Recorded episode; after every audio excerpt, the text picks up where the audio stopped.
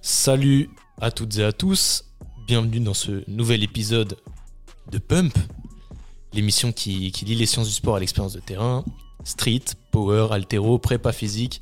L'équipe de MVT présente est là pour décrypter tout ce que l'on peut apprendre sur les sports de force, la nutrition et le lifestyle.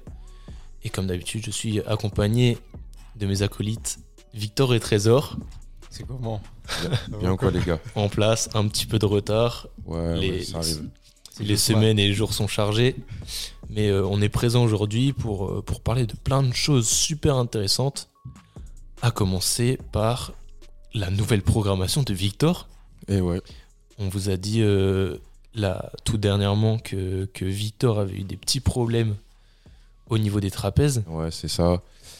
Et que on, supposait que c'était dû euh, à une surcharge d'entraînement et du coup peut-être une mauvaise programmation tout simplement de, de, ces, de ces entraînements tout simplement. Et du coup on avait dit, enfin on avait vu que on allait, euh, enfin j'allais me faire une, Trésor pardon, allait me faire une programmation. C'est ce qu'il m'a fait. Il me l'a envoyé, ça a l'air très très chaud. Très très chaud franchement. Ok, donc la programmation est prête.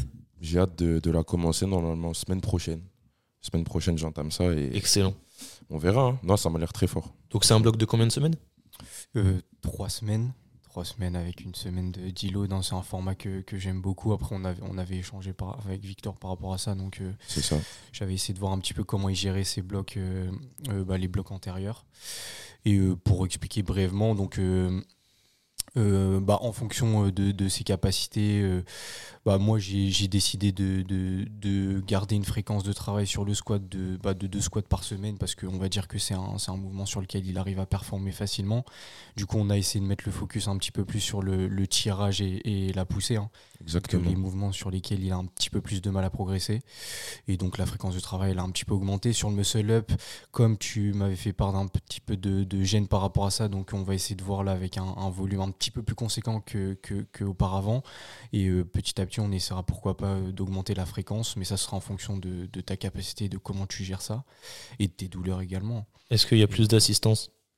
Euh, Il y a de l'assistance, Ouais, l'assistance, mais, spécifiques au MU il y a de l'assistance spécifique au EMU, mais euh, pas énorme, euh, mais c'est un volume relativement, euh, relativement faible, on va dire, là pour, pour commencer. Et, euh, et voilà, tout simplement. Donc, on Super. Ouais, non, Super. franchement, c'est, c'est- c'est- il a fait ça bien. Ça a l'air euh, excellent. J'ai hâte de voir les, les résultats en fin de. En fin T'as de t'y bloc mettre et- Ouais, aussi, franchement. Parce que là, C'est euh, le principal. pour ceux qui savent pas aussi, euh, personnellement, moi je suis en vacances. Une petite semaine, du coup, là, je. Tranquille. Et là, on va rattaquer. Ça va être, ça va être incroyable. Excellent. Excellent. Au top. Bon, on espère que ça va bien te préparer, que tu vas passer ton premier ému. Et ça, euh, sans, sans nouvelle apparition de, de cette fameuse gêne que tu traînes depuis pas mal de temps maintenant. C'est ça, malheureusement. Mais après, à tout moment, elle peut partir, tout ça. Donc, euh, ça va le Ouais, tu bosses toujours avec un kiné. Ouais, c'est ça avec mon frère. Et, euh, non, franchement, ça, ça va mieux. Mais j'ai toujours une petite gêne, en fait. Au niveau des compléments, t'en es où toi? Des compléments. Créatine. Créatine, ben, je Oui, continue. non? Ouais, ouais, ouais. Ouais. oui, J'en ai là. J'en ai repris. Pareil, un peu de, un peu de whey. Mais vu que je m'entraîne pas, ben, je la consomme comme ça, tu vois. Mais euh, non, toujours créatine, whey. Et vous? Les compléments, ça dit quoi? Moi, je, je reprends tout doucement en même temps que je reprends l'entraînement. Ouais. Euh, surtout oméga 3 et magnésium. Le reste, euh, je me trop. concentre pas trop là-dessus. Euh, je me prends un peu moins la tête avec la bouffe. Ouais, pareil. Franchement, pareil, même moi. Du coup, les shakers et tout ça, euh, Ah ouais moi je suis moins focus là-dessus. Donc tout ce qui est en poudre, j'ai tendance à, à l'éviter un peu. Donc la glutamine et le, la créatine que j'avais tendance à prendre, j'ai un peu arrêté. Mais euh, le principal pour la santé y est euh, vitamine D, oméga 3, magnésium. On en reparlera si ça vous intéresse. N'hésitez pas, hein, parce qu'on a toujours en suspens une partie 2 euh, de l'épisode des, des compléments Ouais, alimentaires. C'est vrai, c'est vrai. Donc il faudra évidemment qu'on s'y colle, euh, qu'on revoie tout, tout ce dont on n'a pas eu le temps de parler et qui sont, euh, qui sont intéressants euh, pour, pour notre pratique et même d'un point de vue santé plus généralement. Donc ça c'était pour la petite actu perso. Et sinon la- l'actu dont vous avez forcément entendu parler c'est les championnats d'Europe d'haltérophilie Bon, évidemment, c'est une vanne parce que c'est vraiment pas la discipline. c'est vraiment pas la discipline qui est au cœur de l'attention, même, même pour nous. Mais euh, bon, vous savez que moi, je suis, très sensible à tout ce qui se passe dans le monde de l'altéro parce que pour moi, c'est un peu la, discipline mère euh, de, de celle qu'on pratique plus aujourd'hui, la force et, le street. Mais euh, du coup, pour votre information, cette semaine se, déroulaient les championnats de- d'Europe d'haltérophilie en, Arménie. Et on a eu la bonne surprise d'avoir une Française qui a raflé les trois médailles de, de, de sa compétition. Donc euh, la médaille d'or à l'épaulé, la médaille d'or à l'arraché et la médaille d'or au total, du coup. Incroyable. Euh, et donc, ouais, elle se classe, c'est Marie-Jo euh, qui se classe première du coup de, de sa catégorie en moins de 71. Et bah, une, une performance comme ça en- dans, dans l'altéro français, c'est remarquable, hein. C'est pas courant. ouais, ouais, on a tendance à être un peu en retard par rapport au- aux, aux autres grandes nations de, de ce sport. Du coup, l'avoir performé à ce niveau-là, c'est très plaisant. Mhm. Et puis sinon, là, euh, l'autre chose que je vous ai, que je vous ai partagé tout récemment, c'est euh, c'est Carlos Nassar, qui, euh, le, le- le jeune prodige de l'altéro qui, qui a fait un record du monde en moins de 89 euh, kilos à l'épaulé jeté. Il a fait 221 kilos à Wow. l'épaulé jeté alors Wow, qu'il pèse wow, 89 kilos seulement. 18 ans. Et surtout, ouais, surtout, il fait ça alors qu'il a 18 ans. Donc, euh, bah, pour ceux qui n'ont pas vu, je vous, invite, je vous invite à aller voir les comptes euh, All Things Gym, euh, du coup ATG sur Insta, ou euh, Weightlifting House qui euh, republie tout ce qui se passe euh, sur la scène internationale en, en haltérophilie. Et euh, vous verrez ce, ce jeune bulgare, il me semble, 18 ans. et performer comme ça. euh, 221 à l'épaule jetée. Il est bouillant. Et c'est c'est incroyable. ça sort d'où ça cette perf encore C'est incroyable. C'est incroyable. En plus, quand il l'épaule, tu vois qu'il a pas de mal à remonter. Quoi. Ah ouais? Ah ouais. Ah, ça Oh remonte très très vite. Mais tu peux aller voir sur ton, sur ton téléphone, là, je l'ai partagé sur Insta. Du coup, moi, c'est le genre de perf qui me, qui me fait kiffer à voir. euh, Moi, ce qui est encore plus kiffant, c'est c'est de regarder la compétition et de voir quand il y a un, un gros match. Là, je vous ai dit, ça se passe en Arménie et euh, il y, a, il y a une, une grosse euh, rivalité entre les, les Arméniens et les Turcs. Donc, euh, dès qu'il y a deux athlètes qui, qui, se, qui se battent pour la, la médaille d'or, il y a une, grosse, grosse ambiance dans la salle, donc c'est toujours plaisant de, voir ça et de comprendre. Mais euh, c'est un petit peu compliqué à suivre, donc euh, j'imagine bien que tout le monde n'est pas au fait de, de, ce qui se passe sur ce genre de compétition. Mais en tout cas, euh, essayez de, de vous tenir au courant des petits records du monde qui, qui se font encore sur ces disciplines-là. Il y a du très très lourd qui arrive. Et pour information, cet après-midi à 18h, donc ouais, on enregistre là, on est, on est vendredi euh, 21 avril. Et euh, cet après-midi à 18h, il y a le plateau euh, des moins de 96, où on va retrouver Romain Imadouchen, le champion du monde en titre à l'épaulé jeté, et euh, Redon Manucci, un athlète qui est mondialement connu pour son, pour son arraché super technique. Donc on attend de voir ce que ça va donner. Est-ce que vous, ça, vous intéresse Bru- quand Ah. même un peu les, ces, ces performances-là? Ouais, ouais, bah là par exemple, je viens de regarder ce que tu avais partagé là sur Insta. C'est incroyable. Le lift, il est incroyable. T'as vu comment il remonte Mais- son épaulé Ça va, en fait, ça va tellement vite. Ah ouais. Euh, mais je me dis toute la technique et tout qu'il a dû emmagasiner. Parce que là, il a 18 ans, c'est ça Ouais. 18 ans. On dirait il y a 25 ans, mais euh, c'est C'est le incroyable. pays de l'Est, ça. Ouais, mais c'est incroyable ce genre de, de performance et tout. Et j'avoue que la discipline est, est belle à voir, hein, est belle à regarder. Ouais, ouais, ouais. Franchement, c'est pour ceux qui connaissent pas, n'hésitez pas à aller jeter un petit coup d'œil sur euh, l'altéro, c'est incroyable. Ouais, et puis Victor, il va s'y mettre aussi. Ouais, avec le Il va falloir. il va falloir que je m'y mette un peu, mais bon, moi avec ma mobilité et tout, la technique, on va. Ouais, rigoler. mais l'in- l'inconvénient pour la mobilité, c'est pas tant que qu'elle est qu'elle a tendance à être mauvaise, c'est surtout que c'est pas très plaisant à travailler. Mais comme pour tout, c'est Ouais, comme pour toutes les, début, composantes. mettre, après, euh, non, mais je pense que je peux, je peux bien aimer moi. Ça, c'est peut-être. euh, ça se trouve, je vais, je vais trop kiffer. hein. Et quel Ouais. mouvement te donne le plus envie là d'apprendre? Euh, en vrai, les poulets jetés, t'as vu, c'est c'est le meilleur. Ouais. tu vois, C'est Ouais. le, tru- le truc. C'est le plus facile. Après, c'est quoi déjà Parce que je connais pas. L'arraché. L'arraché aussi, c'est pas mal. C'est les- ces deux mouvements-là. Ah bah En oui. anglais, c'est clean and jerk et, et snatch. Et euh, ouais, du coup, le snatch, l'arraché, c'est Ouais, c'est un peu l'arraché. plus technique. Et le snatch, c'est il est chaud. Beaucoup plus impressionnant. technique. Je trouve il est plus impressionnant. Prends- Ouais, ouais. C'est juste que les charges sont moindres, du coup, Ouais. ça parle moins aux gens. Mais en fait, euh, vu que tout se fait en un mouvement, euh, C'est c'est trop chaud. le risque. euh, Mais moi, ce qui me fait peur, dans cette- enfin, tu vois, le fait de, de placer des grosses barres au-dessus de sa tête, moi, c'est un truc, ça me. Bah, c'est stylé, hein, mais moi, ça me fait peur un peu. Ouais. ouais. faut vraiment être chaud. faut vraiment être très, très chaud. Non, mais après, faut, faut se dire que comme pour tout, euh, tu vas pas commencer l'altéro Ah et oui. mettre 200 kilos Ah au-dessus de bah, ta ah tête bah directement, oui, tu c'est vois. sûr, c'est Enfin, sûr, même c'est si je te le souhaite. Ouais, Vraiment, si tu arrives à performer comme ça, je, te, je, serais, je serais très content. Mais non, non, non, mais les choses vont se faire au fur et à mesure. Vous, si vous, vous commencez une discipline de force, il y a la confiance qui va s'installer au fur et à mesure que vos charges, vont, vos charges et l'expérience va, va venir.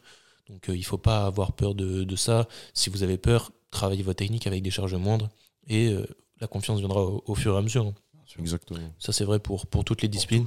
Ouais, bien sûr. Mais c'est vrai que pour l'altéro, c'est encore plus euh, flagrant dans la mesure où la charge, on la met au-dessus de la tête. Et que des fois, on a des vidéos gags, Ah ouais. euh, que ce soit d'haltérophiles en compétition ou de crossfitters. On voit plus souvent, c'est des crossfitters. Mais encore tout récemment, je, partageais une vidéo d'un gars qui, qui échouait à, à son jeté, qui était déséquilibré vers l'arrière et qui n'a pas su euh, le jeter sa barre de, devant lui. Et euh, au moment de, de tomber par terre, il a lâché sa barre et la barre a failli lui rebondir sur la tête. Mais en fait, c'est pas la barre, c'est vraiment le poids qui a failli tomber sur c'est la le tête. poids, mais gros, il était à vraiment 20 cm de mourir. Même pas 20 cm, c'est ça qui fait ouais. flipper. Gros, Il était c'est- très, très proche. J'étais choqué. Ouais, mais en fait, j'ai, j'ai- je suis un peu curieux, mais j'ai pas envie de savoir. Mais le poids de ta barre, enfin vraiment 25 kilos, deux fois 25 kilos comme ça qui tombe sur ta tête, Tu meurs. j'aimerais bien voir ce que ça fait sur un crâne. vois. Bah, c'est le pastèque, il écrasait le truc, tu vois. Oh putain, ça, doit être, ça doit être vraiment très sale sur une deux compétition. doigts de mourir. Ouais, non, non, vraiment c'est, c'est très très sale. Si ça vous intéresse, on, on peut vous envoyer la, la vidéo. Voilà, Mais en tout cas, les sports de force, euh, ça peut faire peur, mais encore une fois, on en a parlé. hein. C'est pas le sport, les sports où on se blesse le plus, on se blesse ça, plus dans le foot. C'est vrai, c'est euh, vrai, c'est vrai. Vous pouvez être confiant vis-à-vis de ça. Euh, L'idéal, c'est quand même de le faire de manière encadrée. Bon, les gars, aujourd'hui, moi, j'ai prévu de parler de, des étirements. euh, des étirements et de, de l'hypertrophie. Est-ce que vous, vous faites des étirements dans le cadre de votre pratique des sports de force ou juste pour la musculation? Euh, perso, moi, pour ma part, euh, pas du tout. C'est un truc que je néglige complètement. Après, c'est vrai que hum, il m'arrive avant de dormir de me faire des petites, euh, on va dire des petites séances de ouais, d'étirement, juste avant de dormir, histoire de relâcher le corps. Pardon. Des Et petits aussi, massages Non, même pas. Juste des petits étirements au niveau des ischios, généralement, pour aussi décompresser la colonne vertébrale, tout ça. Pour euh, m'apaiser juste avant de dormir, j'aime bien faire ce genre de, de choses. Mais c'est plus, on va dire, de la mobilité et tout ça. Enfin, c'est un petit mélange. Mais non, franchement, je suis pas. Ouais, tu fais pas d'étirement après ta séance, Non, non, du tout. pas avant, Non, du pas tout. pendant. Du tout, du Et toi, Trésor? Moi, euh, je vais faire avant la séance en général de- des étirements, mais actifs. Donc, qui s'apparente, euh, on va dire, plus à de la mobilisation. C'est-à-dire vraiment essayer de mobiliser euh, la capsule articulaire hein, à travers toute son amplitude. Euh, et sinon, parfois, dans la semaine, je vais, je vais ouais, peut-être faire euh, certains er- étirements, mais c'est assez, euh, assez rare en, en général. Ok, donc plutôt une utilisation anecdotique des, des étirements. Si, voilà. Pour mes deux collègues, bon, je ne suis pas bien différent. hein. Je vous avoue que moi, j'utilise comme trésor euh, d'un point de vue échauffement et préparation à l'effort, mais très peu d'un point de vue euh, récupération, même ça. si je fais évidemment de la mobilité comme euh, tous les haltéros euh, qui, qui veulent progresser au maximum. Euh, pourquoi j'ai décidé de vous parler de ça? C'est parce qu'en fait, il y a, des études qui, ont été publiées tout récemment. Donc, je vais vous parler de, trois études qui datent de 2019, 2020 et, et 2022. Donc, même septembre 2022, donc vraiment très récente. Et en fait, elles montrent que il y a un intérêt à faire des étirements entre les séries de musculation Ah pour profiter d'un- meilleur effet euh, hypertrophique. Donc pour passer en revue euh, très brièvement euh, les, trois études dont je vais parler, après on, débattra hein, de, ce que vous pensez de ces pratiques-là. On a une première étude de juillet 2019 qui a été faite sur 29 adultes. Ça a duré 8 semaines. Et ça a fait. le but c'était de comparer un protocole d'hypertrophie classique, donc euh, avec euh, 17, euh, 17 de ces 29 personnes, et les 12 autres euh, ont fait euh, de la muscu classique, mais ont fait des, étirements entre les séries. Ils ont fait ça euh, avec 6 exercices qui couvrent tout le corps, donc euh, ils avaient choisi le, bench press, les extensions de coude, euh, le, le, curl, le, biceps curl classique, les extensions genoux et les flexions de genoux, et il y avait du euh, rowing assis, du euh, tirage horizontal. Donc ils ont fait un 4 fois 8 à 12 reps avec une minute 30 de, récupération, ce qui est plutôt classique hein, comme, comme protocole de musculation. Et les étirements qu'ils faisaient, c'était des étirements de 30 secondes entre chaque série. Et c'était des étirements passifs, donc en, amplitude maximale. Et ils avaient seulement deux entraînements par semaine. En fait, ce qu'on observe du coup à l'issue de, cette étude-là, qui, couvre malheureusement que 29 personnes, c'est que on a euh, des résultats significatifs et sur le, volume des, muscles travaillés, mais aussi sur euh, la force sur, euh, sur les mouvements qui ont été travaillés. Ok. Donc le, problème, du coup, je vous ai dit, c'est que là, ça a été effectué sur, sur peu de personnes euh, c'était en plus des débutants, donc il y a évidemment beaucoup de, de progression qui, est, qui a observé euh, sur des débutants. Et on a, on a peu de données, mais en tout cas, ce qui est intéressant, c'est de voir que les étirements interséries euh, ne, présentent pas d'effets négatifs d'un point de vue hypertrophique et ont tendance plutôt à, montrer des, effets positifs. Donc, en mai 2020, il y a euh, des, scientifiques euh, qui ont fait une méta-analyse et qui ont essayé de passer en revue euh, tout ce qui a été fait comme études scientifiques par rapport aux étirements interséries. Et ça a regroupé une, dizaine d'études. Donc le but c'est de voir si c'était une solution intéressante pour, pour l'hypertrophie. Donc ils sont basés sur tout ce qui a été publié sur PubMed, Medline, Silo et, Scopus Databases euh, en, se basant sur les termes de, stretching et de muscle hypertrophie. Et euh, sur les 10 études trouvées, euh, il y en a 3 seulement qui, offrent des, résultats intéressants. Le point commun de ces études, de ces trois études, c'est que les étirements, ils ont été réalisés avec une charge externe ou un outil pour aider à la réalisation des étirements. C'est-à-dire que si on fait des étirements passifs avec peu d'intensité, on aura potentiellement moins de résultats intéressants. Mais là, en fait, les, trois études qui, offrent des résultats intéressants, il y a euh, charge externe ou euh, outil pour étirer, étirer de manière euh, plus, plus intense. donc c'est plutôt intéressant à noter, hein. ça montre que s'il y a une, vraie recherche d'intensité et de travail derrière ça, on peut avoir des résultats intéressants. Ensuite, on a aussi cinq études. Donc parmi ces dix études-là, on a cinq études qui ont intégré des étirements dans l'entraînement en résistance. Les autres euh, intégraient les étirements hors de l'entraînement, autour de l'entraînement. D'accord.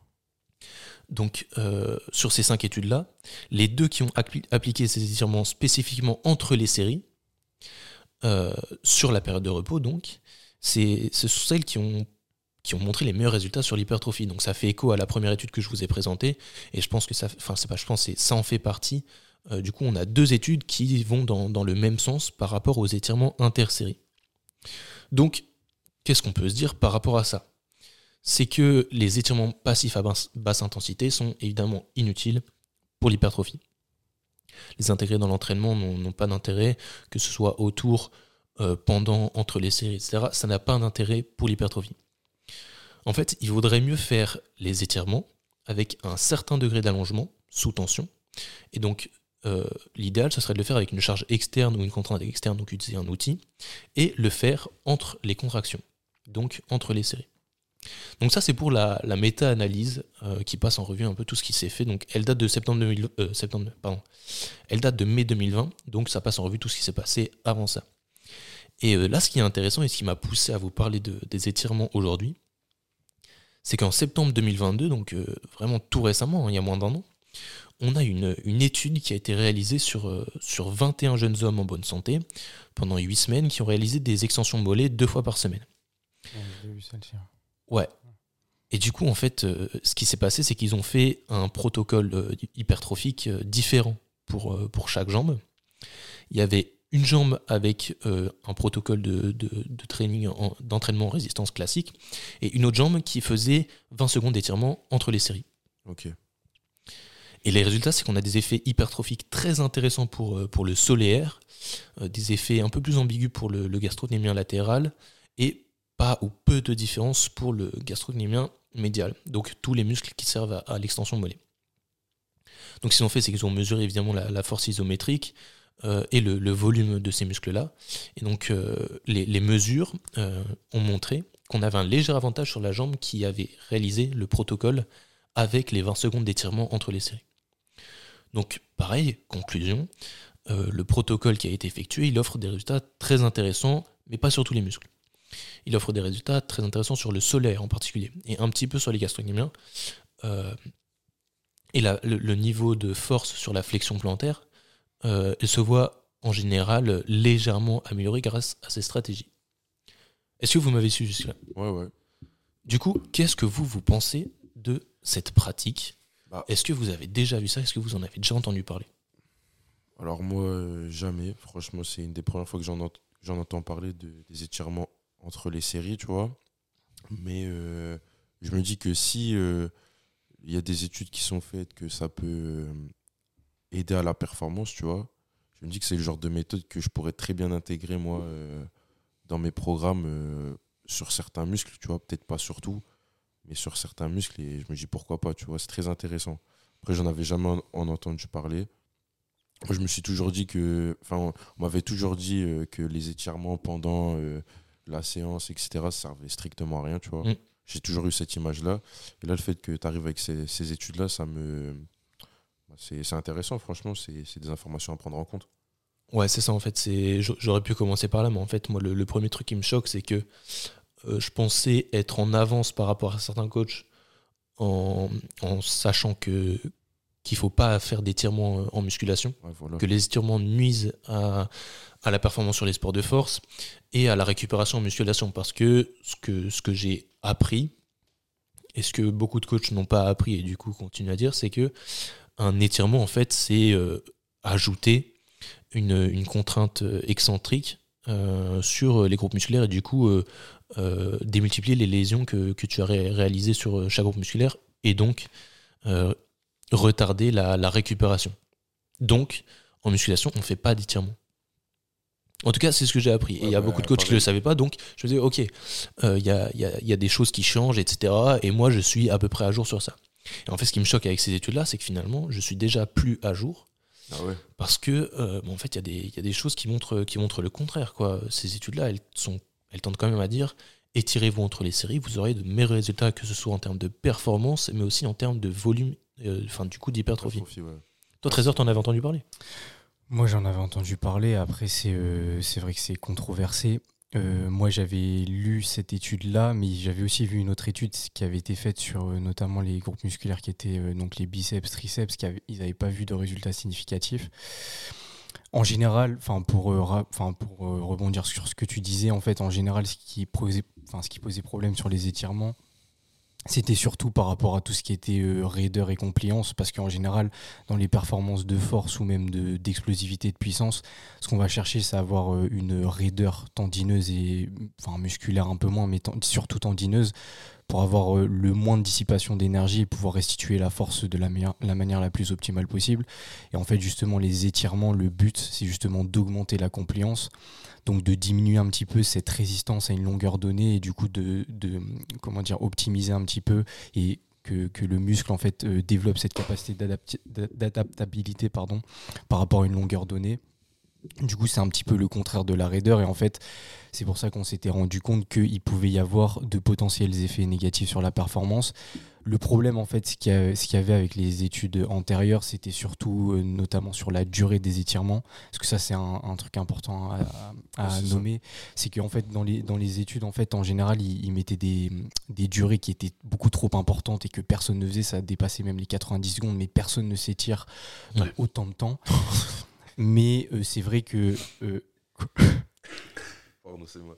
Euh, non 90 secondes c'est beaucoup trop ça se fait Ouais, en fin de séance à la limite quand on est accompagné Mais du coup, en fait, on, on a quand même remarqué, euh, enfin beaucoup d'études ont remarqué quand même qu'il y avait une certaine relation dose à effet en fonction donc notamment de la durée et de l'intensité de l'étirement. Donc plus la durée et, euh, et plus l'étirement va être intense, plus il va y avoir un impact significatif sur les déficiences en termes de performance sportive.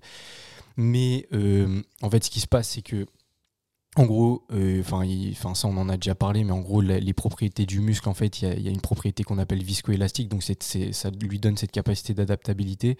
Mais en fait, cette propriété viscoélastique au niveau de l'unité muscle-tendon, en fait, elle reprenait sa valeur initiale au bout de 15 minutes.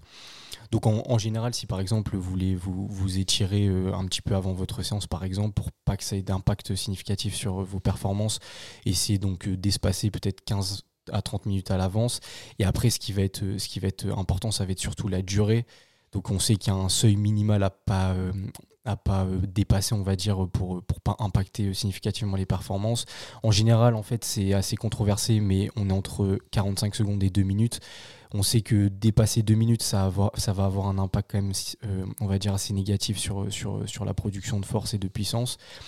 Il y a même des déficits, on va dire, de, 0,8 sur la, puissance musculaire et même 1,2% euh, à peu près sur la force maximale, donc ce serait à éviter.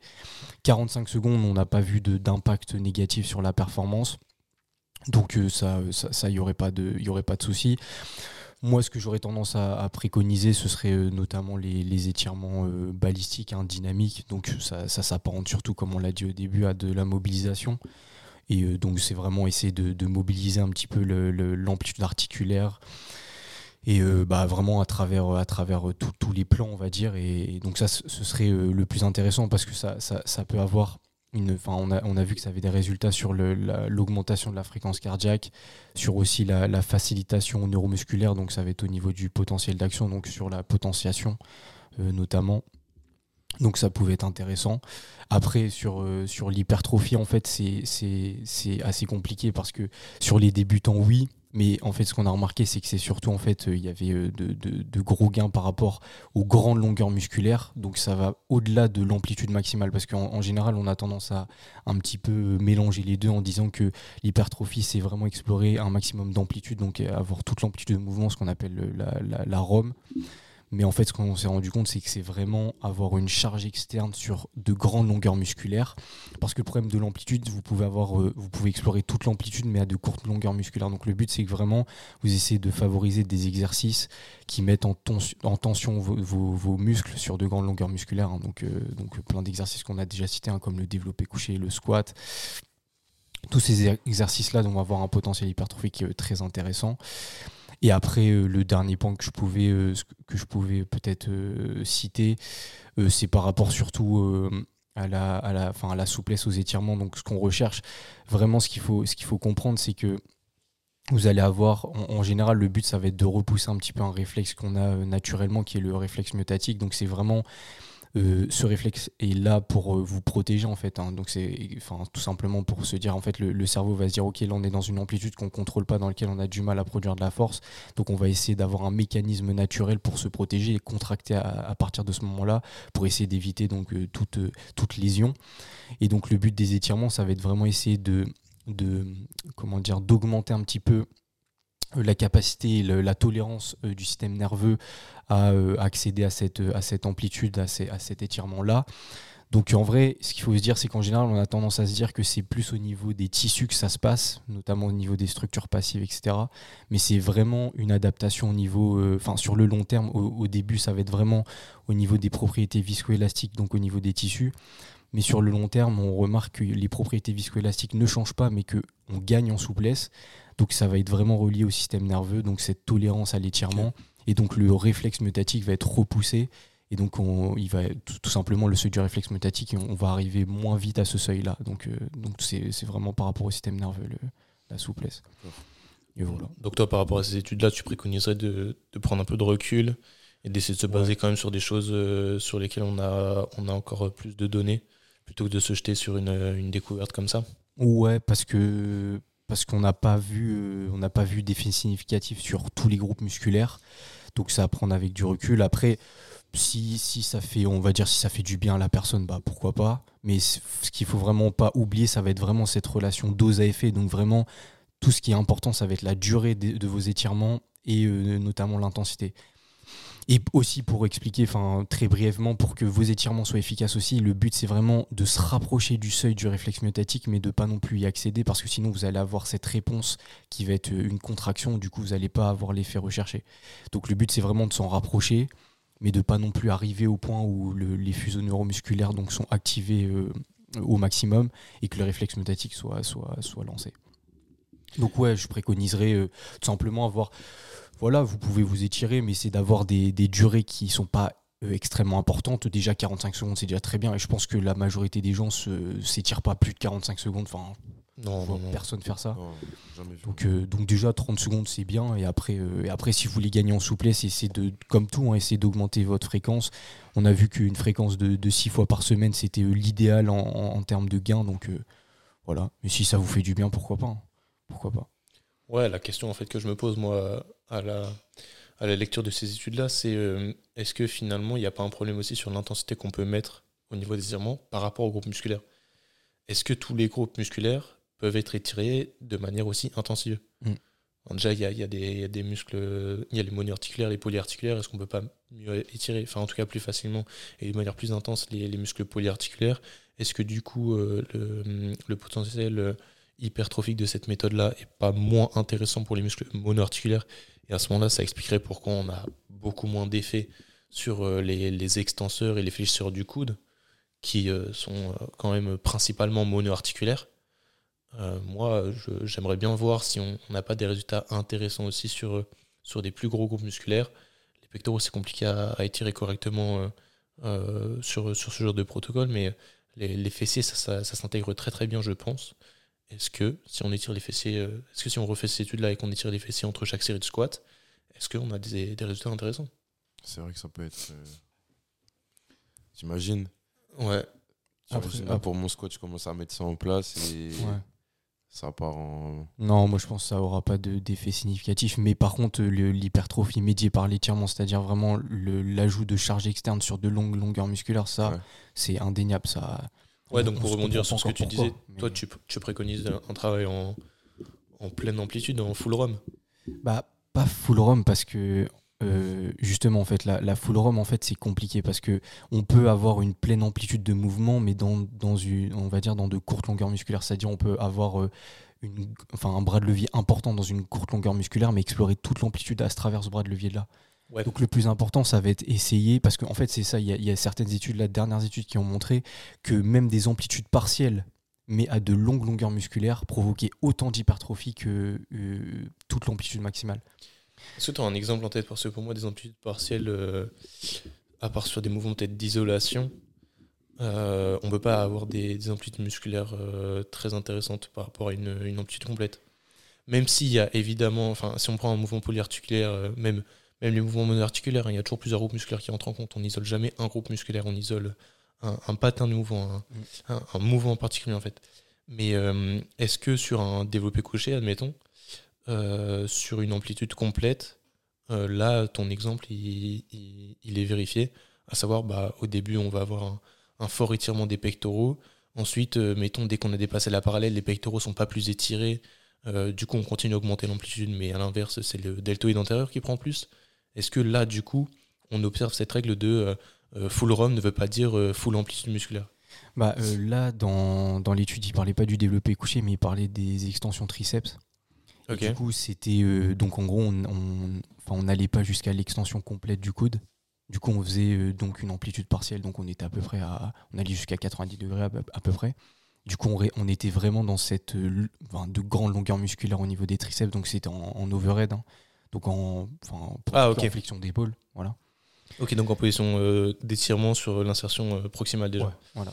Ouais. Donc sur la longue, euh, la longue portion. Et, et du coup, bah, ils avaient remarqué que même, enfin, au-delà, parce que c'est surtout la longue portion qui est, qui est biarticulaire, mais ils avaient remarqué que même sur les, deux autres chefs, euh, il y avait, une, amélioration significative de l'hypertrophie. Donc c'est pour ça que vraiment, là, ce qu'on préconise, c'est vraiment les longues longueurs musculaires. Donc essayer vraiment d'avoir des exercices à forte tension d'étirement, comme, vous pouvez l'entendre. hein au maximum. Après, le, but, c'est de- d'explorer un petit peu aussi des, des- exercices à courte longueur musculaire, mais c'est d'avoir quand même en partie dans votre programme, si vous en avez pas, c'est quand même important d'en mettre. Parce que vous mettez à côté un potentiel hypertrophique euh, important. Quoi. Ouais, je sais pas si on a, on a, on a essayé d'expliquer ça correctement. euh, la, la différence entre exercice à fort potentiel euh, d'étirement, à, à forte expliqué. tension d'étirement, fort concentrique. On a, on a expliqué ça? On l'a pas. on Ça, pas- Victor, toi, t'as as bien compris le truc ou pas? Euh, La différence entre l'exercice qui, où il y a un fort potentiel de, de contraction excentrique et à l'inverse, fort potentiel de contraction concentrique? Vas-y, fais un petit rappel vite fait. C'est par en vrai, c'est par rapport au bras de levier surtout. Enfin, tu prends par exemple un développé couché, la tension elle va être la plus grande lorsque tes pectoraux seront étirés. Ouais, tu ouais, vois, je- parce que ce sera en bas. D'accord, d'accord, d'accord. Du coup, euh, là, on pourrait appeler ça un, un exercice à forte tension de- de- d'étirement, comme euh, par exemple le, le- le squat, hein, tout simplement, ouais, ou, le, dire. ou le overhead press. Ok. Euh, et les exercices à forte tension de contraction, ça va être lorsque, on va dire que euh, la tension va être la plus grande lorsque tu seras dans des courtes longueurs musculaires, donc en, en- plus en phase de, contra- de contraction. Donc à la limite, on peut prendre un biceps curl, hein, parce que tu vois, lorsque tes biceps ils vont être étirés, la barre elle sera en bas, donc euh, en termes de Y a pas de bras tension, il n'y a pas de tension. L'autre exemple bien, c'est le, les hip thrusts.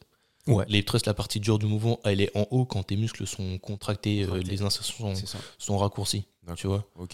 Euh, pareil, en fait, la- le bon exemple, c'est aussi de se dire euh, si tu fais des écartés à la poulie pour les pectoraux euh, et que tu te recules pour que euh, le- les, les poulies soient un petit peu devant toi, en fait, là, tu vas avoir un fort potentiel euh, de contraction, enfin, C'est ça. de, de contraction concentrique. C'est-à-dire que la partie dure du mouvement, elle sera au moment où tes mains seront rapprochées. À l'inverse, si tu t'avances devant la poulie et que du coup, tu as les poulies derrière toi, là, la tension, la tension sera forte au moment où tu auras les mains derrière toi, du coup, du coup sur la phase excentrique. Ça. Mais du coup, c'est ces exercices-là qui ont un- Enfin, les exercices à forte tension d'étirement qui ont un potentiel hypertrophique plus important. Le seul bémol à ça, c'est que en termes de dommages musculaires, plus tu vas mettre de la tension au niveau de l'étirement, plus tu vas créer de dommages musculaires. C'est aussi peut-être euh, parfois l'inconvénient qu'il peut y avoir, mais surtout chez, pense, hein, je dirais, chez les débutants par rapport, par rapport aux étirements, qui pourraient amener un peu plus de dommages musculaires, mais tout dépend de l'intensité, encore une fois, et de la durée. Mais euh, du coup, ça, si vous avez des dommages musculaires, et tout dépend aussi de la durée des dommages musculaires, mais ça peut impacter votre capacité de travail et, notamment votre fréquence de travail sur, sur vos livres, donc ça peut être, euh, ça peut être problématique. Ouais, moi en fait, ça me fait. je, je, continue la, discussion. J'espère que je m'éloigne pas trop du sujet principal, mais euh, ma question c'est euh, est-ce qu'il faut mieux préférer un squat, euh, mettons, full ROM à, à 100 kg ou un squat avec une amplitude peut-être plus réduite, mais où on serait capable de mettre euh, 120, 130 kg En vrai, il faudrait, il faudrait analyser sur beaucoup de mouvements. Pour le moment, il y a quand même des résultats assez encourageants sur, sur les amplitudes partielles à longue longueur musculaire. Ça ne veut pas dire qu'il faut privilégier ces amplitudes partielles-là, mais ça veut dire qu'il faut privilégier justement les exercices qui, qui vont solliciter vraiment de grandes longueurs musculaires. Ouais. Mais c'est pour ça qu'il faut essayer de dissocier. Après, je comprends un petit peu le. Enfin, c'est vrai qu'on a tendance à vouloir se dire, bah, ça va être forcément toute l'amplitude euh, articulaire et musculaire, mais le problème, c'est que, enfin voilà, tu vois, tu, tu- par exemple, tu prends un biceps curl, tu peux explorer toute l'amplitude, mais c'est pas pour autant que tu auras une forte tension d'étirement. Donc Mm. en termes de potentiel hypertrophique, ce sera pas forcément très, enfin plus intéressant que par exemple, je sais pas, un, un Bayesian curl, par exemple quand vous êtes dos à la poulie et que vous faites vos flexions de, de coude et que vous Ouais, ou un curl pupitre. Ouais, voilà. Curl Larry Scott. Ouais. Le fait de, de surélever les coudes, ça va maximiser la, la tension d'étirement. Non, non, mais c'est, c'est, enfin, j'allais dire logique, mais on l'observe beaucoup dans le bodybuilding. hein. Les, les bodybuilders ne cherchent pas euh, à explorer toute l'amplitude du mouvement, ils se concentrent plus sur du partiel. Et euh, en termes d'hypertrophie, c'est quand même eux qui ont compris le plus de choses et qui ont de, de meilleurs résultats. Ouais. Moi, la petite nuance que j'apporterais, c'est que il faut bien cerner vos objectifs. Encore une fois, il faut savoir où vous allez, ce que vous voulez le plus. Euh, moi, dans mon cas, ce que je veux, c'est performer en altéro. Donc la question se pose pas. Tu vois. Si euh, pour être fort en altéro, il faut faire du, du squat euh, ATG, enfin Astugras, euh, le, cul au sol, amplitude complète, Ouais. bah, je le ferai, même si ça me, ça me rend plus faible par rapport à, euh, à, certains squats, euh, certaines personnes qui, qui feraient du squat avec une amplitude euh, plus réduite. Et puis, même d'un point de vue santé, hein, on, avait, on en avait déjà parlé, mais au niveau de la, de la capsule articulaire, il y a beaucoup de, de mécanorécepteurs et de propriocepteurs. Donc, euh, pour la proprioception, et, et c'est important du coup de, de- vraiment de recruter un petit peu toute cette capsule articulaire dans toute son amplitude. Donc, c'est vrai que les, les amplitudes maximales, euh, ça, ça, ça- ça va permettre, euh, on va dire entre guillemets, un, un meilleur développement de la proprioception de la personne. Donc, c'est à, ne pas négliger. hein. Donc, euh, en enfin, c'est pas du tout à, à laisser, euh, à laisser euh, de côté. Toi, Victor, tu tendance à, à faire quoi? Amplitude Moi, complète ou partielle? euh, Complète. hein. Ah ouais? Je suis plus dans le complet. Mais euh, moi, je voulais rebondir sur un truc parce que, aussi au niveau de la, prépa physique, tu sais, par exemple, pour des athlètes, euh, de haut niveau des, athlètes, tout simplement, euh, surtout au niveau de la force, la production de force, je sais pas si vous avez déjà vu, par exemple, les sprinters, tout ça, euh, ils vont pas s'amuser à faire des euh, squats, par exemple, euh, complets. ils vont plutôt travailler lourd, tu sais, mais pour travailler leur pliométrie, tout ça, faire des. Comment, comme Ouais, le- ils vont chercher de la puissance. Ouais, c'est ça exactement, Bah, c'est pour ça qu'ils font de l'haltérophilie adaptée. Ils vont pas faire de, de l'haltérophilie. euh, Ils vont pas faire le mouvement ça. technique. Ils vont faire du semi-technique où ils vont faire des, des épaulés debout. Du coup, un épaulé où on réceptionne euh, euh, debout sans, sans flexion. Sans flexion, donc c'est vraiment, c'est ça, comme vous disiez juste avant, il faut vraiment voir d'abord ses objectifs et après. euh, Après, après, ça dépend parce que pour les sprinters, j'avais déjà écouté un préparateur qui avait expliqué que justement, il utilisait les squats à amplitude maximale, donc c'est-à-dire vraiment le squat complet. Euh, pour la simple et bonne raison qu'en gros, il y avait un, enfin on le sait, hein, il y a un recrutement important des, des fessiers, Ouais. qui est le principal extenseur de hanche, l'un des extenseurs de hanche les plus puissants. Et comme chez les sprinters, bah, l'extension de hanche, c'est vraiment un des facteurs de performance. Bah, justement, il, est, enfin, il espérait ce transfert, de- ouais, il espérait Ok. ce transfert-là. Du coup, bah, Ouais, c'est en fait, ça- ouais, ça nuancer. des objectifs de, de chacun, tu vois. Ouais, et puis même, moi, body, Moi, ce que je voudrais dire aussi, c'est par rapport au sport de sport euh, collectif. Euh, je pense tout de suite là au rugby, au football américain. Euh, Il y a certes une- une- un enjeu de, de puissance qui est très important pour ces athlètes-là, en termes de, de réactivité, d'explosivité, etc., euh, même de, de force plus généralement. Est-ce que ces gens-là, tu préfères les faire travailler sur des amplitudes partielles ou tu te dis pas, bah, en fait, putain, des fois, ils vont, ils vont explorer des amplitudes complètes sur le terrain Est-ce qu'il vaut mieux pas qu'ils soient préparés à utiliser ces amplitudes complètes-là et du coup à être fort dans la dans l'amplitude complète du mouvement Mm. Euh, Là, tu vois, la, la- la question se pose. Ok, ok. Ouais, je vois. Parce Après, je fait- à planifier. Tu vois, Ouais, c'est ça. Parce que ouais. ce qu'on peut se dire, en fait, c'est qu'en préparation physique, Tu dois Euh, tout voir. ouais, il n'y a pas. Enfin, justement, il n'y a pas de mal à progresser dans tout. Mais le problème, c'est que à progresser dans tout, finalement, tu progresses dans rien parce qu'il y a Ouais. énormément de choses à travailler. Du coup, le préparateur physique, son rôle, c'est surtout de, de discriminer les choses qui sont moins importantes des autres. Et c'est à lui de se poser la question, bon, ok, euh, pour, euh, pour progresser sur le membre inf et, et, euh, et être plus puissant ou prévenir des blessures ou ce genre de choses, qu'est-ce que je dois faire Qu'est-ce que va- qu'est-ce qui va m'apporter le, le plus de résultats sur le, le moins, de, le moins de temps? Et c'est ça qui est compliqué. Ah bah oui, c'est ça. hein. Et puis, enfin là, enfin, dans ton exemple, en plus, ce qui peut être compliqué, c'est que dans ces sports-là, il va y avoir en général beaucoup de matchs dans la saison, et notamment euh, toutes les semaines. Donc c'est vrai que parfois c'est adapté parce que, admettons, vous, vous faites euh, des exercices avec une, une tension qui va être importante dans de longues longueurs musculaires. Ça peut potentiellement créer des dommages musculaires et si ça impacte euh, les, les performances de l'athlète donc sur, son, sur, sur, sa, sur sa discipline euh, de prédilection, bah, c'est compliqué. Le but vraiment de la prépa physique, c'est de vous aider à performer sur votre sport, mais c'est pas de, de vous limiter. Et le but, c'est pas de devenir un, un athlète de force ou, ou je ne sais quoi. Donc, euh, Ouais, c'est ça, ça. qui est compliqué, c'est de réussir à planifier ça entre les matchs bien sûr. et de se dire que certains entraînements ne doivent pas avoir euh, d'influence négative sur la performance au jour des matchs parce que le but c'est quand même de performer donc c'est c'est c'est un, c'est un taf très compliqué de, de réussir à, à bien gérer tous tous ces paramètres là mais euh, moi je, je trouve ça très intéressant aussi de composer avec des contraintes pareilles C'est passionnant. Donc, euh, pour en revenir, là, c'était le... les étirements, du coup, vous conseillez ou pas entre les, entre les séries? Bah moi je conseille toujours pas avant Ok. Plutôt Euh, activo-dynamiques ouais c'est ça pour l'échauffement ouais. Euh, je recommande pas spécialement après. Et euh, pendant, bah, en fait, euh, ça fait écho à, à un autre, une autre méthode. Je sais pas si vous connaissez le, le FST7. Je sais pas si ça vous parle. C'est le, le coach de, de Chris Bumstead, euh, enfin du coup de, de beaucoup Ah oui. d'athlètes à Olympia qui, qui préconisent ça. Et euh, en fait, c'est un protocole particulier qui, qui invite les athlètes à faire de la contraction volontaire euh, en isométrie Ah, entre les séries. Ah. Du coup, mettons vous allez faire euh, du, développé, euh, du développé couché. Entre chaque série de développé couché, vous allez faire euh, euh, 30 secondes de contraction euh, des pectoraux, comme si vous faisiez du posing. Ah oui, ok, j'ai déjà vu. Et, ça. euh, et ça, en fait, c'est- c'est pas mal intéressant en fait, de, de voir qu'il y a des gens qui cherchent à, à optimiser différemment le temps de repos. Euh, que ce soit pour des étirements ou du coup de la contraction euh, isométrique euh, comme ça. Moi, je me dis qu'il y a peut-être quelque chose à faire et que le, le- repos au profit de la série d'après, il n'est pas forcément toujours préférable. Mais pour l'instant, vu que j'ai pas de recul, c'est pas sur ça que je vais me concentrer. En plus, la plupart des études que, que je vous ai présentées aujourd'hui, ça s'adresse à des débutants. Donc, si on a des résultats comme ça intéressants seulement sur les débutants, bah alors moi, Ouais. avec les, les, pe- les personnes plus avancées, je ne vais pas me concentrer sur ça. Il y aura beaucoup d'autres choses plus intéressantes à, à chercher à faire. Euh, moi, en tout cas, si je coach en, en body, hein, mon but, ça va être juste euh, d'aider l'athlète à, le- se pousser dans les retranchements, à, à aller chercher une rep de plus, euh, toujours repousser l'échec. Et c'est ça qui va faire la différence, hein, réussir à motiver les gens pour qu'ils poussent plus que d'habitude.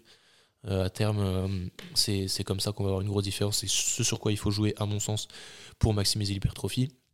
Et c'est aussi pour ça que vous voyez que tous tous les plus grands athlètes en bodybuilding sont forcément avec un coach en présentiel. Parce que euh, avoir quelqu'un qui nous suit, c'est pas forcément utile juste pour, pour discuter ou pour passer dans etc. C'est aussi quelqu'un qui va booster. On le dit tout souvent, hein, quand on s'entraîne ensemble, on est motivé et on à perce mieux que quand on est seul. Donc euh, moi, dans ce sens-là, en tant que coach, c'est pas ce que je mettrais en avant, même s'il y a des résultats euh, plutôt intéressants. Moi, en, en résumé, moi, je dirais. euh, je bon, je préconiserais pas, mais si ça, si ça fait du bien, bah, je dirais pourquoi pas. Mais du coup, ça va être vraiment euh, essayer de, d'avoir, enfin, de porter une importance sur la durée et l'in- l'in- C'est ça. l'intensité de l'étirement.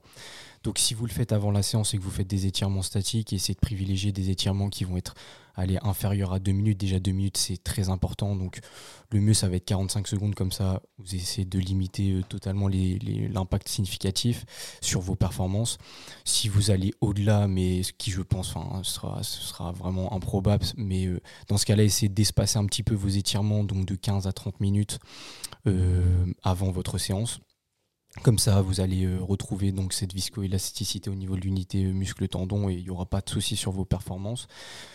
Euh, après, je dirais par rapport aux, étirements entre les, entre les séries, si, si, si vous voulez le faire, pourquoi pas? Y a pas vous attendez, attendez-vous pas à des effets significatifs sur, sur l'hypertrophie. Le plus important, c'est comme on vous a dit, hein, c'est d'avoir de favoriser des exercices à forte tension d'étirement.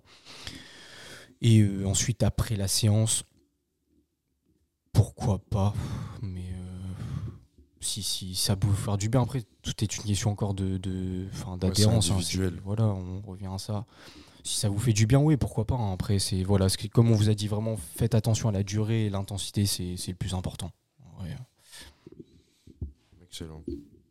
Excellent les gars, merci pour, euh, pour vos réflexions sur, sur les étirements et aussi bon, on a un peu, un peu dérivé mais sur... euh, C'est bien, c'est intéressant. Ah, euh, je vais. Non, je voulais rappeler juste un truc pour euh, le quand même. Non, pour le point final.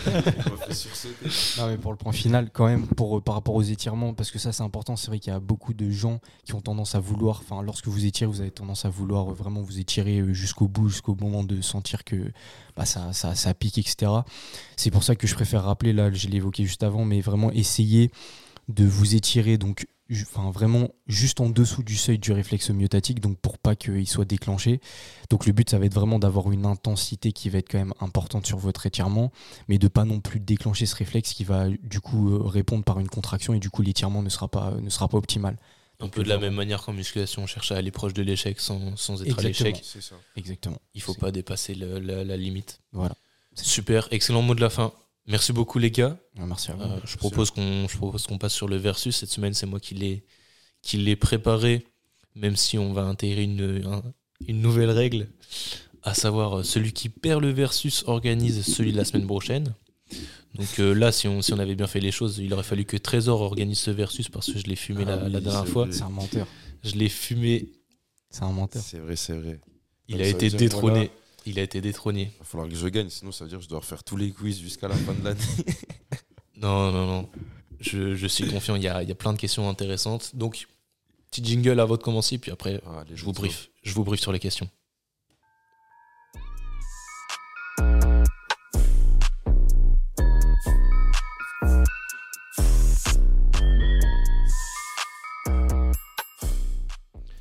Bon les gars, comme d'habitude, on commence par une question culture G, ensuite on a un classement au plus proche, une question con et les enchères. Vous connaissez le format.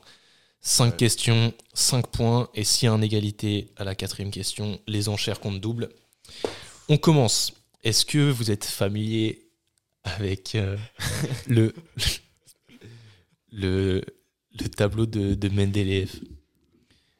Non, Le non. tableau périodique des éléments, est-ce que vous le connaissez bien? Tu le connais toi Pas du tout. La base, la base euh, en sciences, euh, mes amis scientifiques euh, qui nous écoutent, j'espère que vous le connaissez par cœur. Moi, je l'ai appris en, en PACES et euh, bon, j'ai un peu oublié, mais il y a plein de moyens de mémotechniques de l'apprendre. Non, mais en fait, la question, je vais pas vous demander de le réciter, hein, c'est juste euh, Est-ce que vous savez quand est-ce qu'il a été inventé? Ah, Quand est-ce qu'il a été publié, ce, ce tableau périodique des, des éléments? Allez, 1856. moi, j'allais moi, j'allais dire 1850, moi. 50, 56 Mais je vais dire, euh, allez, je suis joueur, je vais dire 1870. C'est fort. Excellent. Il a Bien joué. Bien joué. C'est ça Bien joué. C'est exactement ça. On est à 69, donc euh, je compte bon. 1869, exactement. Bon, vous situez très bien les choses, c'est bien. hein. Donc, euh, vous savez, le tableau périodique des éléments, c'est euh, l'outil indispensable pour, pour tous les amis scientifiques qui, qui font de la recherche. Donc, euh, euh, que ce soit, enfin, pour les sciences, du coup, euh, nous, euh, on, bosse évidemment sur, euh, sur la physiologie, le métabolisme, la, la biochimie, toutes ces choses-là sont des éléments très intéressants à connaître et à comprendre pour euh, essayer de cerner les mécanismes qui sont dans, dans le corps humain. Du coup, là, on est vraiment dans les sciences dures. Et ça me fait plaisir de décerner ce, ce point, ce premier point à Victor, qui, qui se place le plus proche du coup de cette date, la date de publication du tableau périodique des éléments. Ok.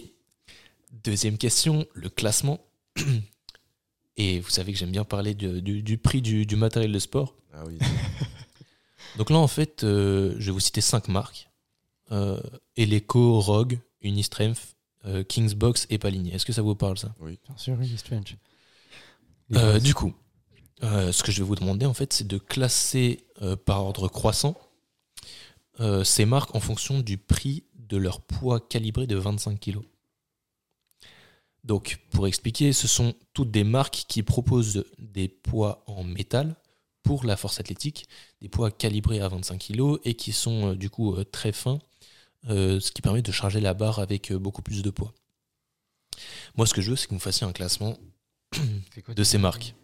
Du coup, pour rappel, on a euh, Eleco, Mhm. Rogue, Palini, la marque française, Kingsbox, marque euh, italienne, et Unistrength, euh, je sais pas d'où elle vient cette marque, mais en tout cas, elle est utilisée par pas mal de forceux. Euh, et vous, vous verrez pourquoi par la suite. Ah bah oui. Strange, je mettrais euh, en dernier, je pense. Ah ouais, voilà, pareil. cher. J'aurais dit ça aussi. Premier, je dirais. Euh, Eleco. Eleco, ouais. Ok.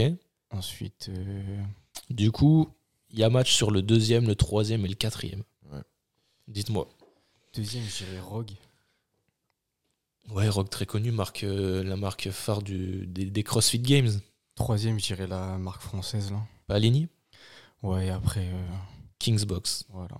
Et toi, Victor? Moi, je dirais euh, euh, la marque française en deuxième. Ok. Après, on avait quoi d'autre? On a la marque italienne, c'est ça? Et Rogue. Bah, du coup, je mettrais la marque française, Rogue et euh, la marque italienne. Ok. Ok. Bah du coup, je vais, je vais donner point à personne, malheureusement. Ah ouais? Parce que vous avez raison pour le premier et le dernier. Euh, en sachant qu'il y a eu des petites promos euh, chez Palini là, ces derniers temps. Du coup, le, le dernier, techniquement, ça aurait été Palini. Mais Ah. du coup, en premier, on a Rogue. Ah, Rogue. Le, euh, Rogue, pardon, Eleco, excusez-moi, Eleco. Le poids de 25 kg chez Eleco, il coûte 229 euros. Un seul poids. Le deuxième, c'est Kingsbox. 224,5 euros. Euh, du coup, la marque italienne. Et vous, à chaque fois, vous l'avez placé euh, quatrième, troisième, quatrième. Je connais pas cette marque. Ouais, elle, elle est un peu moins connue. Euh, mais elle a, elle a eu une bonne pub pendant le Covid parce qu'elle proposait du matériel très très intéressant pour les, les particuliers avec des cages à squat qui, qui étaient fixées au mur et qui se repliaient. Donc euh, c'est là qu'elle s'est fait connaître et elle sponsor- sponsorise pas mal de nos athlètes français. Du coup, troisième place, on a Palini. Palini, euh, le poids coûte 149 euros hors promo. Donc ils sont troisième devant Rogue, qui, euh, qui propose des poids à 129 euros seulement, et Unistrength à 120 euros. Donc Unistrength, c'est Ah effectivement les, ceux qui sont le plus euh, bon marché. c'est pour ça que Mais alors-. Pour, euh, pour leur défense, enfin pour leur défense ou pas, euh, la particularité des poids Unistrength, c'est qu'ils sont pas homologués IPF. Ah, ils sont calibrés, mais pas euh, IPF ils ont- les. C'est ça. Donc vous verrez pas de poids Unistrength sur des compétitions euh. IPF euh, de, de force athlétique. Ok, du coup on a de points pour personne, on reste à 1-0 pour Victor et on va passer tout de suite à la question au plus proche. Euh, là, tout récemment, j'ai eu vent, enfin j'ai eu vent. Ma copine, pour vous dire, a- a- est allée voir un médecin du sport, du coup un spécialiste. Et j'aimerais que vous me disiez euh, combien ça coûte une consultation chez un médecin du sport? Euh, mais un médecin du sport comme ça. Genre, Un médecin du sport, un spécialiste, combien ça coûte d'aller voir un spécialiste? 65, je dirais. Moi, je dirais 80. On est un peu plus bas que ça, on est à 50 euros. Ah, Et en l'occurrence, ça, ça euh, elle, est, elle est allée voir euh, le, le médecin du sport euh, qui, qui est actuellement en Arménie avec l'équipe de France euh, d'Altéro, Ah ouais? Monsieur Béchir Boudjema. Ouais. Et du coup, ça, ça lui a coûté 50 euros de- d'aller voir ce spécialiste directement. Pourquoi elle y est allée pour. euh, Petite, peu- petite douleur euh, au mollet, euh, et elle travaille avec un kiné depuis longtemps, donc elle voulait faire le point. Ok, ok. Donc, donc voilà. Donc le point. Donc le point va à 13 euros. Un partout. Bien joué. Moi, je pensais que ça allait être plus cher, tu vois. En fait, c'est presque comme. Ça, ça va, c'est quand même le, c'est presque le- du- le, double par Ouais, rapport à un médecin généraliste. Parce que c'est 25, ouais. Euh, donc euh, un partout, très bien. Euh, La, balle est au centre. Pour la question con, il se peut qu'on n'accorde pas de points encore une fois, donc les enchères vont, pouvoir départager ça. La, question con, c'est par rapport euh, au complément alimentaire. Du coup, là, j'en appelle à votre réflexion personnelle. C'est quoi le complément alimentaire non protéique qui, qui peut être indispensable en force Non protéique, Ouais. indispensable en force.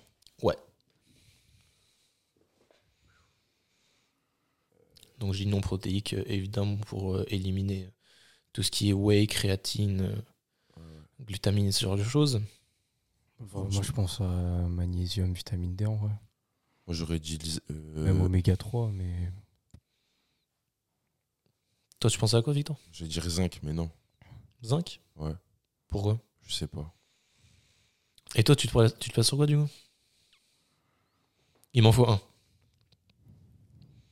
Ah, c'est chaud en vrai, parce que. on- Enfin, moi, perso. euh, Je me dis pas que je vais prendre des trucs pas protéiques. Enfin, pas protéiques, tu vois. Ouais, mais on en reparlera si jamais on fait un épisode sur les compléments alimentaires. hein. Ce, qui, ce qui est important, c'est pas forcément Ouais, ouais, d'apporter bien les protéines, euh, du collagène pour la récup, collagène euh, créatine pour la récup, etc. Il y a beaucoup d'autres beaucoup trop- d'autres choses à prendre en compte, hein, Ouais, d'un ouais. point de vue santé, d'un point de vue euh, santé hormonale, euh, récupération et tout ça. Il y, a, il y a beaucoup de choses à prendre. Bah, je me tâte entre euh, oméga 3 et vitamine D. hein. Parce que le système vitamine D, neuronal, euh, tu vois, les neurones, en vrai, ça, ça C'est fort pour la c'est récup. important. Allez, Même un flux nerveux, contraction, euh, vitamine D, euh,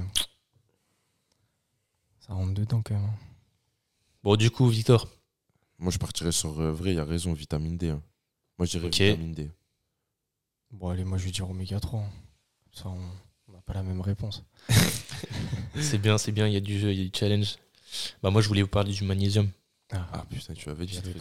Pourquoi Le magnésium, ça, ça intervient dans, Pourquoi la contraction musculaire. Ouais, Ah, Tout simplement. Et euh, dans la mesure où ça a un rôle prépondérant dans, dans la qualité de votre sommeil et qu'on est souvent en, en déficit d'apport euh, de magnésium dès qu'on est sportif, hein, il faut savoir que quand on fait du sport, on a des, des besoins en magnésium qui explosent par rapport à la population normale. Euh, moi, je voulais mettre ça en avant. Donc, on va dire, on va donner le point à personne, même si euh, Trésor l'avait évoqué. ouais, ouais, ouais. Comme ça, on est à 1-1 et c'est les enchères qui vont vous Et donc, départager. du coup, le donc toi, toi, par exemple, Maxime, t'en prends toi du magnésium tout à fait. T'en prends, t'en prends comment Sous quelle forme? Sous forme de complément en Ouais, ouais, j'en prends, j'en prends en gélule et je prends un complexe, euh, un complexe avec du, du zinc et de la vitamine B6 pour euh, profiter d'une d'une meilleure assimilation. Et je vous avoue que c'est un des rares compléments qui me, qui me, pro- enfin, qui me, qui me donne des effets directement. D'accord. Ah ouais, ça fonctionne que- bien du coup. Bah, je, je sais euh, quand je, enfin, le lendemain quand je me réveille, je sais quand j'ai fait une nuit avec et une nuit sans magnésium. Incroyable. En termes de, sommeil profond et de les, les rêves que, que, que j'ai tendance à faire, etc., ils sont totalement différents.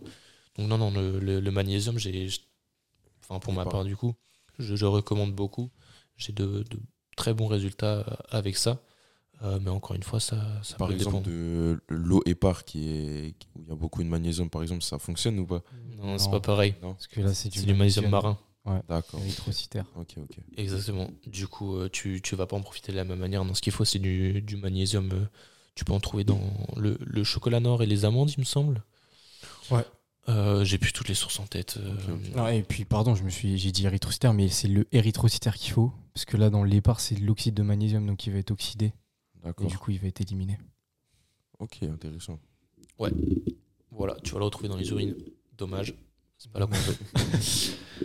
Donc, on a égalité. Euh, J'espère que, que les enchères vont monter. Ça, ça, ça. Est-ce que vous vous souvenez euh, de notre tout premier épisode euh, de podcast, tout premier épisode de cette émission, Bien où vous parlez des os du corps humain Est-ce que vous vous souvenez de cet épisode-là? Ah, Oui. oui, oui, je me rappelle.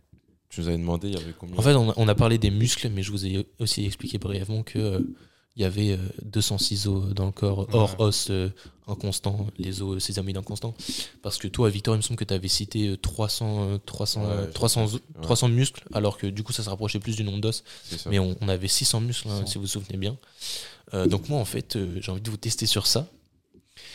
Oh putain, sur les os. je suis Et en vrai, je pense que vous pouvez monter parce que euh, il y a, il y a les, les os principaux, vous les connaissez bien. Euh, par contre, euh, si vous me citez toutes les côtes, euh, je j'en compterai qu'une. Enfin, encore que, si vous voulez me citer euh, toutes les côtes, ça, allez-y. hein. Si ça fait monter les enchères, moi, je, ça m'arrange. Mais du coup, je veux tester vos connaissances sur ça. Et j'espère que vous serez capable de, de me citer quelques os du carpe ou ce genre de choses. Oh là là, j'ai tout oublié, moi, je peux te dire que les principaux. hein. Bon, du coup, qui, com- qui commence les enchères? Allez, 5. 5, c'est timide. C'est timide, c'est Sept, timide. hein. 7. Euh, Bon, il y en a 206, mais euh, Ouais, c'est le nombre d'os, hein, c'est pas le nombre d'os différents. Euh, on, on peut pas diviser par deux, mais euh, dites-vous que dans les 206, il compte euh, deux fois les, les os de chaque bras. Allez, 10. Ok 11. Je sais même pas si je les ai. 12. en vrai. si, si vous les avez. Il faut juste être synthétique et penser genre euh, de, de bas en haut pour pas en oublier. Euh, Vas-y, bah. Je te laisse.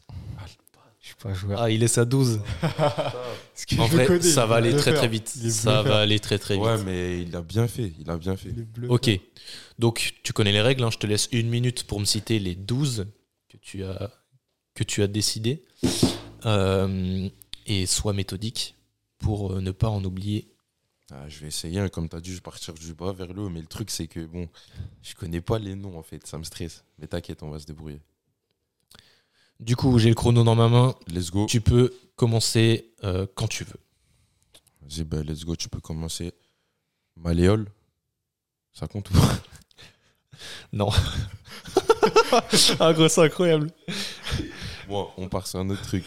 Tibia. Oui. Fémur. Oui. euh, coccyx. Oui. euh, radius. euh, clavicule. Ouais. Le coude. Mais non, je suis con. euh, Oh, les os du bras, tu les connais. Humérus. humérus, ouais. 6. Allez, gros. T'as la Euh, moitié du temps, tu peux le faire. Non que ça y est. On entendra. Je te jure que Au milieu. Au milieu de la cage thoracique. le plé. euh, c'est quoi BG, tu le connais. le plexus. Non. C'est quoi Tu déjà forces. Pff, Je sais plus, gros. Tu me mets la pression, vous mettez la pression, les gars. C'est dur. Bon, les côtes, du coup, on te les donne. Ouais. Dans le dos. T'as la colonne vertébrale, Ouais, du coup, les vertèbres. vertèbre. On a 8. Ah, moi, je peux. Ok, d'accord, ok, j'ai capté. Euh, Ah, excuse-moi, j'étais pas clair sur les règles. Non, mais non. Ouais, bon, de toute façon, le temps est écoulé. Pour ça, 12, c'est chaud. hein. Toi, tu les avais, toi? Ouais, j'aurais pu en larguer. j'avais T'avais quoi Ulna. euh, Ouais. Ulna. Quoi, Ulna, c'est le. C'est anciennement euh, cubitus. Ouais. Et c'est Ah dans l'avant-bras. Cubitus, à côté du radius. Il y avait fibula Ouais. aussi. Fibula à côté du tibia. Et en fait, la malléole, ce que tu m'as cité, c'est une, une euh, prépondérance du tibia ou de la fibula. D'accord, ok. C'est-à-dire que tu as la malléole euh, tibiale euh, à l'intérieur, du coup, enfin qui est du coup euh, médiale euh, sur la jambe, et euh, latéralement, tu as la malléole. tibia. Ouais, c'est ça, fibulaire. Manubrium aussi, sternum. Ouais, le- Ah, bah, en fait, le manubrium, c'est une partie Ouais, du sternum. une partie du Mais du coup, sternum. le sternum, tu connais, ouais, c'est ça que je cherchais à ça que citer. je cherchais. Le sternum. Du coup, ouais, après, tu as les différentes côtes, les, les côtes fixes, euh, flottantes, etc. Les, les vertèbres. Si tu t'es t'es amusé à me dire euh, Atlas, euh, Axis, euh, C, c'est les deux premières vertèbres, c'est vertèbre cervicale 1 et cervicale 2. Je l'aurais accepté. Je pense que tu connais euh, le- la mandibule ou l'os maxillaire, c'est les os, ça, c'est- ça compte parmi les os de la face en fait, euh, c'est ce qui fait, ce qui fait la mâchoire. D'accord, ok. Il y a trapézoïde aussi, je crois. c'est, Ah, j'aurais pu dire genre. Bah, dans la main, dire ouais. crâne. dans la main. Il y a scaphoïde. Bah, les os du crâne, j'aurais, enfin, je t'en aurais compté un, mais disons que t'as plein d'os du crâne. Quoi. Ouais, ok. T'as l'ethmoïde, le sphénoïde, le palatin, euh, l'occipital. euh, Lui, il est chaud. Non, mais t'en as, en vrai, t'en as beaucoup. Du Ouais. coup, euh, crâne, t'aurais perdu des points bêtement. Tu vois. Ok. Non, après, ce que tu connaissais, euh, c'était euh, euh, la patella, gros. Clavicule, patella. La patella, euh, c'est un os sésamoïde qui est dans la jambe. Euh, Enfin, du coup, au niveau du genou. Et au niveau du, au niveau du, du carpe, bah, t'as le, le scaphoïde, le lunatum, triquetrum, euh, Ah ouais, ça, ça fait kiffer. trapézoïde, euh, trapèze. euh. Le sacrum, en vrai, on peut le compter, non? Ouais. Bah, c'est pour ça, tu m'as dit vertèbre, mais il aurait fallu dire euh, sacrum, coccyx, Ouais. vertèbre lombale, vertèbre cervicale et vertèbre thoracique. Ah ouais, ouais, bah oui. En vrai, euh, tu gagnes vite des points avec ça. Ouais, j'avoue. putain. En vrai, ça va vite. Hein. Ouais, ouais, dommage. Ouais, mais après, Ouais, t'avais les tout. principaux quand même. Ouais, vite fait. Vite fait, vite fait. Donc, du coup, ça veut dire que euh, Ça veut dire que la semaine Trésor prochaine, a gagné et que c'est moi la semaine prochaine. La semaine prochaine, tu t'y colles. Le quiz. tu t'y colles. Enfin, tu non, nous, tu prépares cinq questions. euh, tu peux prendre des libertés, hein, cinq questions, ça nous permet de, de, de Ouais, checker ouais, ça euh, vite fait en, en 20 minutes. J'espère que pour vous, c'est intéressant en vrai. Ouais, ouais, bah, on en apprend. Ouais, c'est ça le but. C'est On a forcément des choses à s'apporter. Ok. Non, les gars, le prochain quiz, vous n'êtes pas prêts. Franchement, je vais envoyer des questions de fou furieux. J'espère, j'espère. on a même pas parlé de la scapula. Ouais. La scapula. Oh, ouais, non, là, on a Là, abusé. on- ouais, tu vois, Ah. c'est ça qui est dur. Faut être Bah ouais, méthodique parce que t'as tendance à oublier des trucs. Non, Et le sternum, tu l'avais, c'est juste t'as paniqué, du coup t'as oublié, mais t'as fait, chrono. fait la, la clavicule du coup. On a abusé. Bon, les Ouais, gars, j'espère que vous avez aimé ce petit jeu, hein, Ouais, que vous ouais. avez appris des choses. Donc, euh, oubliez pas, tableau périodique des éléments 1869. Ouais. Merci euh, à fort. Victor de nous, de nous, de nous partager l'info. Parce que lui, il est au courant. Non, non, plus sérieusement, j'espère que vous avez aimé euh, du coup nos, nos petites réflexions sur euh, du, du coup la place des étirements dans l'entraînement en hypertrophie. On a aussi un petit peu dérivé sur euh, la, la- la relation tension-longueur, le, le- aussi le, le, le- le rôle du coup des, des exercices à forte tension d'étirement versus forte tension de, con- de contraction. Euh, donc on espère que vous avez compris un maximum de choses, que vous saurez les réexpliquer autour de vous. Et euh, si jamais vous n'y arrivez pas, bah, partagez le podcast. On va leur expliquer directement. C'est le but. Euh, nous, on va continuer à vous proposer un maximum de contenu. hein. Ouais, on sûr. vous tient aussi au courant euh, de la prod que Trésor m'a fait. Ouais, bien sûr. Et euh, non, ça va péter. Et Ouais. un bon anniversaire à Maxime Eh aussi. oui, hein, c'est vrai, bon anniversaire à Maxime. Quels sont les projets de cette année, du coup Ouais, les projets, toujours se concentrer sur l'entraînement au maximum. C'est Peut-être faire les premières compètes d'altéro, on va dire. Ah Projet ouais. sportif, les premières compètes d'altéro. Eh, Quel âge, là Reprendre. Quel âge 30 ans Exactement, exactement. 30 ans Je suis le doyen. Je suis le doyen. Non, non, j'ai j'ai 23 ans pour ceux qui savent pas.